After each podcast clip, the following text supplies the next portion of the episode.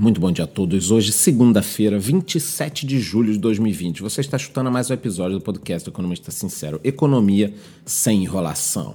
E na última semana, a notícia do fechamento do consulado chinês na cidade de Houston, no Texas, deu o que falar. Segundo informações, a decisão de efetuar esse fechamento veio da grande tensão entre os dois países e que segue aumentando aí no início dessa semana. Existem ainda rumores de que hackers chineses tentaram roubar dados da vacina contra o Covid-19, mesmo sem menções mais específicas sobre o assunto. O departamento americano responsável por fazer o fechamento do consulado afirmou que a medida visa proteção da população americana e de dados privados, né, porque empresas estão sendo hackeadas.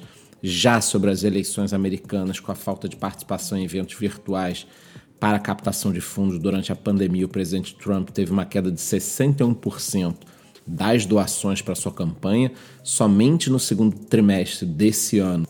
Isso já representa aí 27 milhões de dólares em ajuda. Na União Europeia, a Agência de Medicamentos quer trabalhar com farmacêuticas para revisar de forma gradativa e contínua as vacinas após o verão. Para os controladores de teste, a primeira vacina poderá sair ainda esse ano. Abre aspas, será uma questão de ver se esses dados já podem ser suficientes para permitir qualquer tipo de aprovação até o final de 2020. Fecha aspas, disse Marco Cavalieri, responsável pelos anti-infecciosos e vacinas na Agência Europeia de Medicamentos. Ainda na sua fala, ele afirmou que os dados de decisões clínicas e de fabricação serão validados em tempo real para acelerar o processo de aprovação e permitir que a vacina seja aprovada logo após o seu envio para os testes. No Brasil, a Via Varejo caminha para uma avaliação diferente, segundo o Banco Safra. Aspas, em nossa opinião, se a Via Varejo continuar forte, ela poderá seguir os passos da Magazine Luiza. Fecha aspas. Bom, pessoal, é isso, né? O Banco Safra está falando aqui da Via Varejo.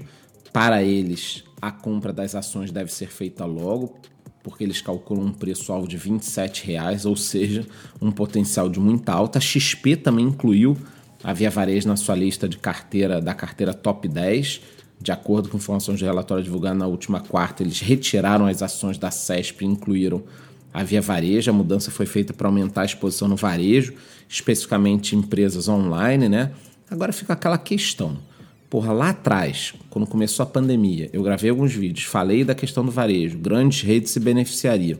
Aí agora, que a ação já multiplicou por 3, por 4, o pessoal está indicando, eu acho muito complicado. Não quer dizer que eu não acredite na valorização, mas você já começa aqui a queimar alguns, algumas chances de uma rentabilidade maior, né? Depois eu falo sobre isso, mas muito cuidado com recomendações.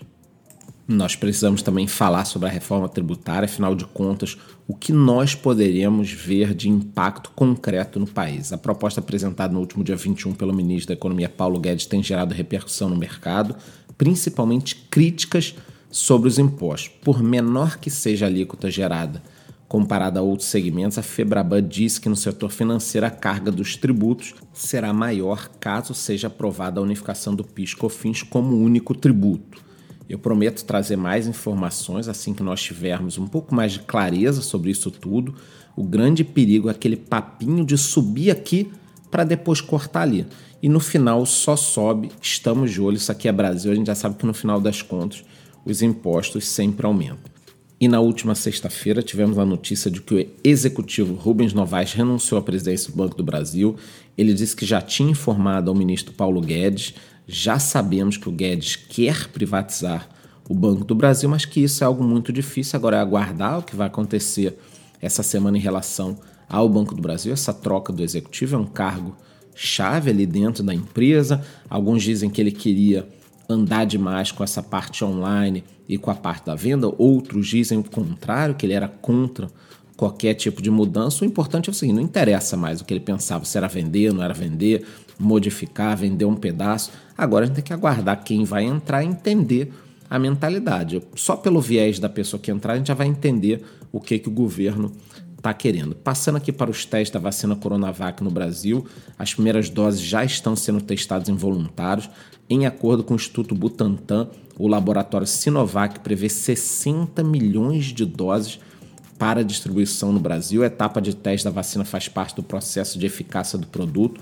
Segundo dados, cerca de 9 mil pessoas voluntárias serão testadas. As inscrições para ser um voluntário continuam abertas, mas com prioridade para profissionais da área de saúde no país. Ontem eu vi uma notícia de que uma mulher, supostamente uma voluntária, né, tomou a vacina, estava reportando febre, alguns outros problemas, mas fica muito difícil com tanta notícia falsa a gente saber se era verdade. A verdade é que só nos resta aguardar, porque somente uma vacina poderá nos trazer o um mundo normal de volta. Falando agora de empresas, quem ficará com a Oi? É isso que o povo quer saber. A disputa pela compra da rede móvel está acirrada. Tim Vivo e Claro estão na corrida para desbancar a oferta realizada pela Highline na semana passada, que superou os 15 bilhões estipulados para a compra. O leilão deve ocorrer no dia 3 de agosto, tudo indica que até lá o número de ofertas pode aumentar. Agora pela manhã saiu a notícia de que o BTG estaria realmente interessado na rede de fibra da empresa em um negócio que pode envolver, pode, pode, tá? Não quer dizer que vai envolver até 14 bilhões de reais entre pagamentos, investimentos, aí tem dívidas, tem investimento na nova fibra, uma série de coisas, mas nós estamos falando aqui de um negócio de 14 bilhões de reais. Segundo a Oi, essa parte da fibra, só essa parte da fibra, tá? Já está avaliada acima de 25 bilhões de reais. Sinceramente, eu estou analisando tudo com muita cautela. Já vimos outras vezes essa euforia em relação a Oi, depois a coisa esfria. Precisamos também entender, no final das contas, o que sobrará efetivamente com a empresa Oi, porque um, um leva parte móvel, outro leva um pedaço da fibra, outro leva um prédio, outro leva não sei o quê. Daqui a pouco eu tô com a ação e não tô com nada. Então a gente precisa entender, óbvio, que é um momento muito interessante, é uma situação muito melhor do que há seis meses atrás, quando a empresa precisava vender parte dos ativos toda hora para conseguir manter essa queima de caixa. Então é um momento muito melhor. Mas durante essa semana eu estarei cobrindo em tempo real para vocês toda essa situação lá no meu Instagram. A Calunga, Nissei e a Avan avaliam uma oferta de ações também aqui pelo Brasil. Nesse momento são oito ofertas em andamento, tanto empresas do varejo quanto de shopping.